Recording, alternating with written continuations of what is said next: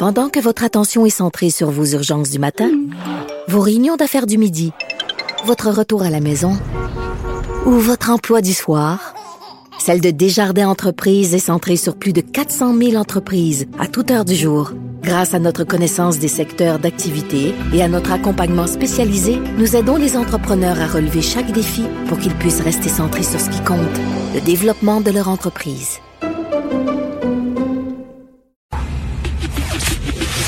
Le, commentaire de Félix Séguin, un journaliste d'enquête pas comme les autres. Alors Félix, je sais pas si euh, comment tu réagirais si tu avalé par une baleine. Je racontais un peu plus tôt l'histoire de cet Américain pêcheur de homard qui été avalé dans une baleine et qui était 40 secondes à l'intérieur de la bouche de la baleine. Jonas. Jonas, non mais écoute, là, 40 secondes, c'est long en vierge. Là.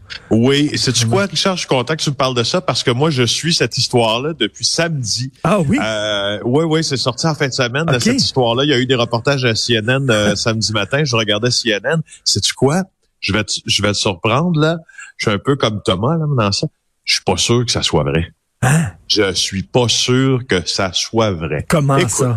Le gars est un, pêcheur sous-marin hein, de crabes. C'est une profession qui est très dangereuse. Ça, c'est euh, au fond, c'est qu'ils se tiennent près des, des, des, bancs de sable sur les côtes de la Nouvelle-Angleterre, puis près des courants aussi qui euh, amènent les euh, homards. J'ai dit crabes, mais c'est bien homards à se retrouver donc sur, sur ces, ces, ces dunes sous-marines de sable. C'est c'est très dangereux parce qu'on peut être emporté par les courants, etc.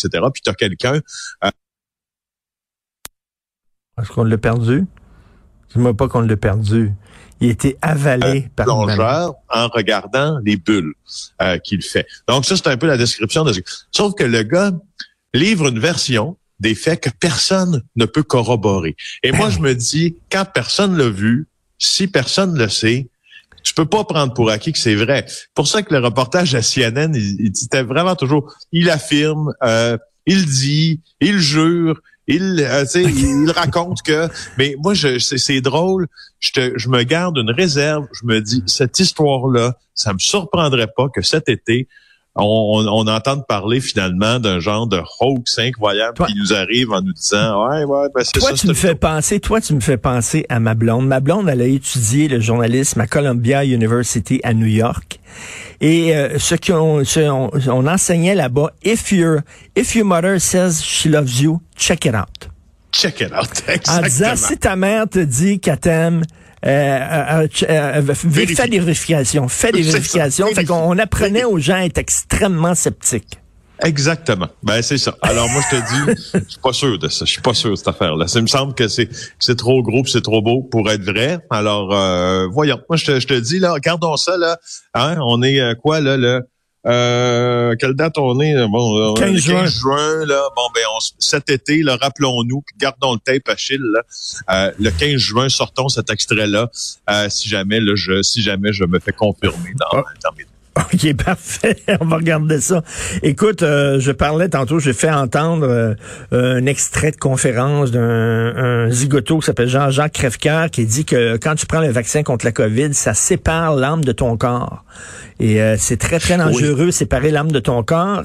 écoute, toi, bon, les, les COVID sceptiques, on aime ça rire de ces gens-là. Là, il y a une avocate, c'est une championne. c'est plus drôle ça Noël et je est incroyable. Faut que je, te dirais, as-tu, euh, as-tu deux minutes que je te parle 15 minutes de euh, maître Gloriane Blais? C'est une avocate qui, euh, d'ailleurs, dont on a parlé, le moi et toi, au, retour des fêtes, parce que elle avait été mise à l'amende en décembre dernier parce qu'elle a été vue dans une manifestation anti-vaccin.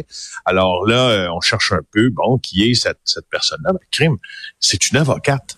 Euh, euh, et là, il y a des plaintes au barreau qui commencent à euh, s'empiler. Pourquoi? Parce que il y a plusieurs de ses collègues qui ont décidé que c'était assez. La manifestation va toujours. Avoir une contravention en, justement pour ne non-respect des mesures sanitaires, bon, va toujours, même si on s'entend que pour une avocate déjà là. Oui. Là, si tu vas voir son Facebook, c'est un florilège de n'importe quoi. Ah oui. Euh, et ah non, non, non. Écoute, elle revient dans l'actualité. Et là, ces publications, là, c'est plus que controversé. Là. Elle demande, de, je te cite, là, de suspendre les injections expérimentales de la COVID-19. Attends, minute, attends elle, elle pense qu'on se fait injecter la COVID-19. C'est ça. Ben, en fait, on se fait, on se fait, on se fait injecter un peu de COVID-19 ben ben parce que ça prend des anticorps, bien sûr. Mais de la manière dont elle présente ça, elle dit, je cite, vous avez pris la première injection contre la COVID-19, point d'interrogation. Vous allez réussir à vous pardonner. Mais là, ce qui est important, c'est de vous remettre assez rapidement en question pour protéger nos enfants, affirme-t-elle. Alors, elle encourage les Québécois à renoncer à la vaccination. Il y a quatre avocats qui ont confirmé à mon collègue Francis Pilon du Journal de Montréal, c'est là où vous pouvez lire cet article, qu'ils ont déposé une plainte immédiatement après avoir vu euh, ces propos-là, puis ils espèrent que le barreau va agir rapidement. Elle enfreint, semble-t-il, selon les, les, ses collègues, le code de déontologie avec des... Ben, ben oui. T'imagines quel genre d'avocate elle est? Elle, doit plaider des affaires complètement flyées, c'est-à-dire que mon, c'est impossible que mon client ait commis ce crime. Il était dans le dans la bouche d'une baleine à cette époque. C'est n'importe quoi. Là. en tout cas, des pseudo-avis juridiques sur Facebook. Alors, tu sais, euh, là, c'est pas surprenant qu'elle soit sous la loupe, comme on dit, de son euh, de son syndic, parce que euh, on, le, le, la plainte en cas disciplinaire qui a été déposée le mois dernier par le bureau du syndic, c'est pour manque à son devoir de soutenir les tribunaux. Je vois pas c'est quoi nécessairement le lien hmm. entre cette affirmation et ce qu'elle dit.